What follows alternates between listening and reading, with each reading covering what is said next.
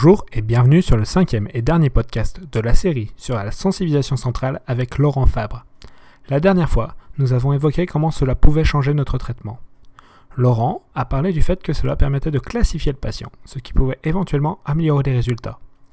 Même s'il n'y a pas de preuve directe, l'étude de Schaffer et collègues a pu mettre en évidence l'intérêt du traitement selon classification, au moins pour les douleurs neuropathiques. Finalement, l'approche actuelle de Laurent sur la sensibilisation centrale va tout de même être similaire à ce qu'il ferait pour d'autres mécanismes, c'est-à-dire donner du sens, désensibiliser l'alarme, que ce soit par la parole ou par le toucher, et donner de nouvelles options aux patients. Nous avons également discuté du fait que, sans changer radicalement ce qu'on fait, comprendre que c'était de la sensibilisation centrale permettait de changer pourquoi nous le faisions, par exemple de faire en sorte d'autonomiser le plus possible le patient, surtout si ces stratégies de coping sont plutôt mauvaises. Aujourd'hui, nous allons parler des autres mécanismes qui peuvent être impliqués dans la douleur persistante, en plus de la sensibilisation centrale. On a vu un petit peu euh, tout, ce qui était la sensibilisation centrale, donc qu'est-ce que c'était, les méthodes d'évaluation et un peu de traitement. Mais donc du coup, souvent, avant c'était largement associé avec des douleurs persistantes, toutes les douleurs persistantes aux la sensibilisation centrale, comme tu as très bien dit dans le premier podcast. Euh, par contre, on sait il y a d'autres facteurs impliqués dans la douleur persistante. On a parlé un petit peu dans le podcast sur l'évaluation euh, de tout ce qui était des facteurs psychologiques et, sociaux. Euh, Est-ce que toi, tu connais d'autres facteurs impliqués dans la douleur persistante qui seraient intéressants de, de surveiller? D'autres facteurs dans la douleur persistante, bah en fait c'est tout ce qui touche au système neuro-immuno-endocrinien en fait et comment il réagit euh, dans la vie en fonction du contexte. Premièrement. Et deuxième, donc en fait, ça, demande d'avoir euh, une idée du contexte. Par exemple, euh, la fatigue, le manque de sommeil, ces trucs-là qui sont importants. Euh, le niveau de stress, avec tout ce qui est l'axe hypothalamo-hypophysaire. et puis après, il y a d'autres trucs aussi. Alors, ouais, je vais trop je pense, je, bah, je, pense surtout pour les lecteurs, c'est pas bien d'expliquer un petit peu l'axe hypothalamo-hypophysaire. Donc, bah, je pense que pour les pour les auditeurs surtout, euh, donc euh, hypothalamo-hypophysaire, c'est euh, un petit peu le système de réponse au stress de notre corps humain. Donc c'est pas forcément que le stress, euh, le stress émotionnel, mais aussi le stress physique. C'est un petit peu la, tout ce qui va être mis en jeu pour répondre.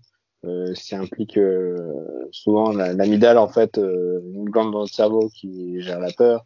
elle va redéclencher un, petit peu des réactions d'autres d'autres glandes qui peut qui vont réagir par euh, des changements au niveau du, euh, du, taux de cortisol dans le sang et euh, en gros des systèmes euh, corticostéroïdiens, donc tout ce qui est inflammation et, et réponse au stress de la vie. Est-ce que je suis bien pour toi? Est-ce que tu as d'autres choses à rajouter sur ça? Ouais, c'est ça. Ouais, ok. Ouais, c'est une balance, c'est une balance qui régule notre stress. Euh, et qui va du coup euh, ben, euh, produire des, des molécules pronociceptives et sensibiliser le système nerveux. Ok, très bien, très bien.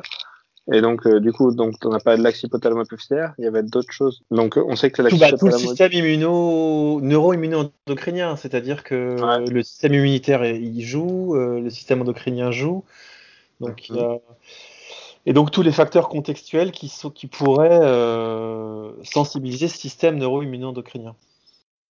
Les, par exemple, le, grand, le grand oublié dans les douleurs persistantes, je pense, euh, en, dans nos cabinets de thérapie manuelle, c'est euh, euh, même dans l'apparition. Enfin là, on parle de douleurs persistantes, mais même dans, dans, dans une douleur d'apparition aiguë, qui pourrait être nociplastique, combien de personnes posent la question, là, dans les deux dernières semaines, comment vous avez dormi?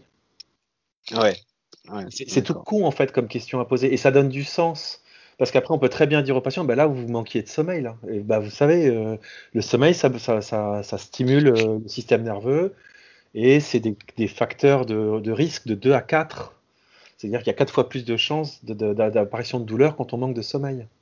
Et, du coup, ça, c'est quelque chose qui, été bien relié euh, avec le risque de déclencher des douleurs et le risque de persistance de douleur. Et à la fois, en même temps, c'est peut-être qu'on l'oublie un peu souvent, parce que certaines personnes ne savent pas vraiment comment s'en occuper. Euh, est-ce que toi, par exemple, tu as des conseils à utiliser pour euh, ceux qui ont des troubles du sommeil? Alors, je gère, enfin, il y a des sites sur lesquels on peut trouver ces conseils. Moi, j'utilise euh, un peu les conseils que Jason Silvernail donne. il, a, il, a des, il y a des sites qui sont assez bien faits pour les, où il faut pas regarder l'ordinateur avant, enfin, il faut arrêter l'ordinateur ou tout écran une heure avant, il faut pas faire de sport avant, euh, s'endormir. Euh, enfin bref, il y a pas mal de conseils comme ça. Je, mettrai, je mettrai le lien avec le podcast. je crois que c'est un, truc, un de nos projets actuellement qui n'est c'est de refaire une petite infographie evidence-based là-dessus. Sur le sommeil? Ouais, sur les facteurs, comment faire pour améliorer le sommeil. Ouais. Après, il faut voir si c'est la douleur qui entraîne les troubles du sommeil ou si c'est les troubles du sommeil qui maintiennent la douleur. Mais en l'occurrence, par exemple, le sommeil, la fatigue aussi, c'est un truc à, prendre en compte, qui maintient les douleurs persistantes. Les facteurs psychosociaux. Euh, ouais. Bah là, pour le coup, euh, et ça, c'est tout ce qu'on voit quand on, quand on pose des questions sur un patient, c'est à quel point ça, ça, vous impacte dans votre vie euh, sociale, la douleur. Il y a des gens, ils sortent plus de chez eux, il y a des gens, ils ont, ils ont, ils ont rompu tous les, tous les contacts. Ouais, ça c'est ça, c'est vrai. Et tu as d'autres exemples de facteurs, euh, alors ça, c'est les facteurs sociaux, euh, d'autres facteurs, d'autres exemples de facteurs psychologiques, par exemple, qui pourraient être impliqués dans les persistances de douleur ben, euh, Tout ce qui est catastrophisme, peur ouais, du mouvement. Ouais, la, catastrophisme, est-ce que tu peux dire deux mots sur ce que c'est? Ou tu veux que je fasse un petit peu? Comme tu veux. Je parle beaucoup, mais si tu veux, tu peux. Vas-y, allez, vas-y, explique ce que c'est. Euh, catastrophique, c'est un petit peu la manière de, de, voir les choses un peu en noir, donc de, des douleurs par exemple. Il y a souvent ce sentiment euh, d'incurabilité chez les personnes, sentent qu'ils peuvent pas guérir, que typiquement ils, par rapport aux autres personnes de leur âge, ils peuvent en faire beaucoup moins que les autres. Et euh, souvent cette notion que la douleur c'est toujours c'est quelque chose d'associé avec la, la, blessure tissulaire. Chez vois qui sentent une douleur, c'est qu'ils sont en train de se blesser. Ouais, il y a aussi la notion que tout va s'empirer. Ouais, c'est ça. ça, guérira, jamais. C'est incurable et ça empire, globalement. typiquement, c'est les gens qui disent bah, oui, mais qu'est-ce que vous voulez que je fasse avec mon arthrose de manière Ça peut que aller plus mal parce que bah, je vais avoir que plus d'arthrose plus tard. Et puis là, euh, j'en ai plus que les gens de mon âge. Je peux plus faire, euh, je peux plus jouer avec mes enfants, je peux plus faire ce genre de choses. Il y a une question qui, euh, qui, est utile en clinique pour ça, c'est euh, qu'est-ce qui vous fait le plus peur à propos de cette douleur? Il y a des gens de temps en temps, il faut la fouiller un peu, il faut les pousser un peu. non, non, il n'y a rien qui me fait peur, il faut quand même demander. Non, non, mais vraiment, euh, au pire, qu'est-ce qui pourrait vous arriver? Et de temps en temps, il y a des trucs qui sortent et ils disent j'ai peur de finir dans une chaise roulante. Et ils ne l'auraient pas forcément dit. Et du coup, si, si on arrive à faire émerger ce genre de, de croyances, en fait, c'est intéressant. Ah ouais, je, je, c'est pas une question que je pose habituellement, tu vois. Euh, c'est une bonne idée. Je pense que je vais essayer. C'est une question que j'avais lue dans, dans Pratique de l'entretien motivationnel et du coup, je l'utilise beaucoup. Qu'est-ce qui vous fait le plus peur dans cette douleur? D'accord, très bien. Euh, T'as d'autres questions euh, top comme ça pour les facteurs psychologiques? bah, euh, là, du coup, du coup, tu me prends au dépourvu. Ouais, euh, ça y est. voilà, ça y est. Bah, si, bah, il y a tous les trucs sur l'Act Up, en fait. toutes les dimensions, en fait. donc, d'essayer de couvrir toutes les dimensions de l'Act Up dans la compréhension des, de la douleur du patient. Ouais, donc, qu'est-ce qu'il en pense? Vous en pensez quoi? Qu'est-ce que vous en pensez de votre situation? Vous pensez qu'il se passe quoi dans votre corps? Est-ce que vous pourriez m'expliquer avec vos, avec vos mains ou avec, un, avec une image ou avec des sons ce qui se passe dans votre corps? Juste pour avoir cette représentation. Donc voilà, qu'est-ce qu'on a couvert Qu'est-ce qu'en pense votre famille? Comment le, le, truc social, on en a parlé tout à l'heure là. Quel est l'impact social sur la sur la douleur? Comment vous faites pour surmonter cette situation? Comment vous vous en sortez? Qu'est-ce que vous avez réussi à mettre en place depuis? Et là, on a quand même pas mal de choses qui ressortent. C'est des, des, questions intéressantes. Euh, moi, je sors d'une formation d'hypnose d'ailleurs, donc euh, et dans la formation d'hypnose, euh, on a appris à, à demander euh, un petit peu comment les gens voyaient leur douleur pour en fait travailler sur l'image qu'ils ont de la douleur. Par exemple, ceux qui voient la douleur comme une grande barre de fer dans le dos, euh, on peut jouer sur la, texture de la barre de fer, la, la mollère. Surtout, ça permet de, de, jouer dessus de manière métaphorique et puis en même temps, ça permet de, de retravailler euh, ce qu'ils font dans la vie de tous les jours pour rendre ça beaucoup plus logique, donner du sens à, leur, à leurs problèmes et les pousser vers des, des, des, habitudes de vie plutôt saines. Et du coup, il y a donc on a parlé des facteurs psychologiques. Ouais. On a parlé, bah, en gros, de tout ce qui était qui venait perturber le système neuro-immuno-endocrinien. Ouais, il y a un truc qu'on n'a pas parlé, euh, et moi je l'utilise pas mal en clinique, c'est tout ce qui est notion de réorganisation corticale. Avec euh, ce qu'on appelle le floutage cortical, l'amnésie sensorimotrice. Ouais, d'accord. Tu peux nous en dire un tout petit peu plus là-dessus? Alors les premiers travaux qui sont intéressants, enfin moi que j'avais j'avais lu, c'est les travaux d'Erta Flore qui montraient que par exemple il y avait les gens qui avaient des, lombalgies chroniques, il y avait un shift, il y avait un glissement de la matrice corticale S1 du dos vers le membre inférieur et ça pouvait expliquer ces gens qui ont mal au dos et puis au bout d'un moment ils commencent à avoir mal dans la jambe. Euh, donc voilà, c'est une sorte de floutage, c'est-à-dire que c'est une sorte d'étalement. Ouais. ça, se voit aussi. Ouais, pardon. La carte du corps de l'homonculus.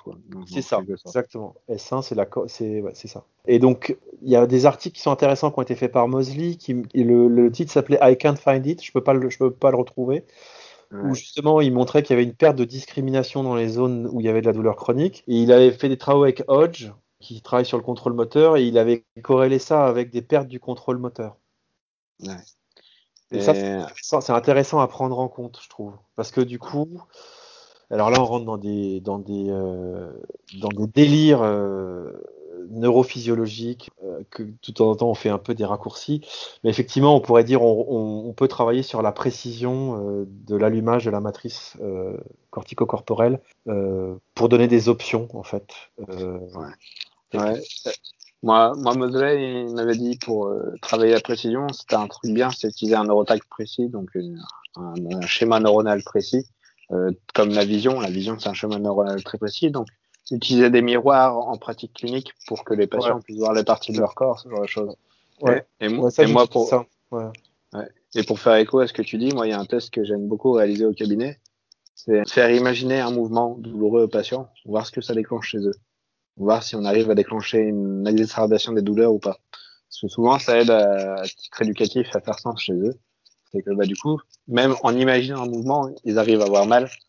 Donc du coup, c'est peut-être pas que un problème dans le corps humain. Ouais. Ouais, alors on peut aussi l'utiliser pour la perception, c'est-à-dire que quand les gens se tiennent euh, assis et qu'on leur demande euh, et là vous sentez comment? Bah là mon est droit, ok, puis on les met devant un miroir, ils se rendent compte qu'il est complètement creusé. Et quand tu leur dis et, relâchez-vous, et là votre dos euh, vous le sentez comme non, ah bah complètement arrondi, et puis dans le miroir on leur montre bah non, vous voyez il est droit votre dos. Donc on leur fait reprendre, on leur fait prendre conscience qu'en fait leur image elle est un peu, euh, elle est un peu modifiée. Ils, ont, ils ont changé leur référentiel de, de perception. Surtout quand, quand ils relâchent et qu'ils se sentent mieux, on peut leur dire bah en plus vous vous sentez mieux comme ça, donc vous préférez faire quoi? Ça ouvre des perspectives intéressantes en, en pratique clinique. Donc du coup, ça peut c'est vraiment des choses intéressantes, je pense, à, évaluer. Donc euh, on fait un petit peu le résumé. Je pense qu'on aura, on pourra pas évaluer tous les autres facteurs impliqués dans les douleurs euh, persistantes. Non, parce qu'il y en a une euh, infinité, je pense. Il y a une infinité. Je pense qu'on a déjà donné quelques quelques trucs. J'espère qu'ils seront utiles à nos auditeurs pour la pratique clinique. Donc des questions abordées pour les facteurs psychologiques, tout ce qui était la question très bonne que tu as que as posée.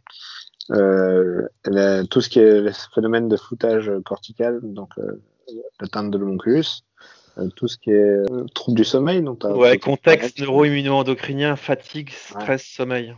Et du coup, je pense que là, on, va clore ce podcast si tu veux bien. avec plaisir. Avec plaisir. Je, je, te remercie vraiment énormément parce que même pour moi, ça va me porter des, des, petites, des petites idées pour la pratique quotidienne voir un petit peu de nouvelles choses à travailler. Ouais, ben, merci beaucoup, ouais. J'ai pris beaucoup de plaisir à, faire ce podcast avec toi. Moi aussi. Moi aussi, c'était super chouette. Merci beaucoup. Ok. Donc, euh, merci beaucoup.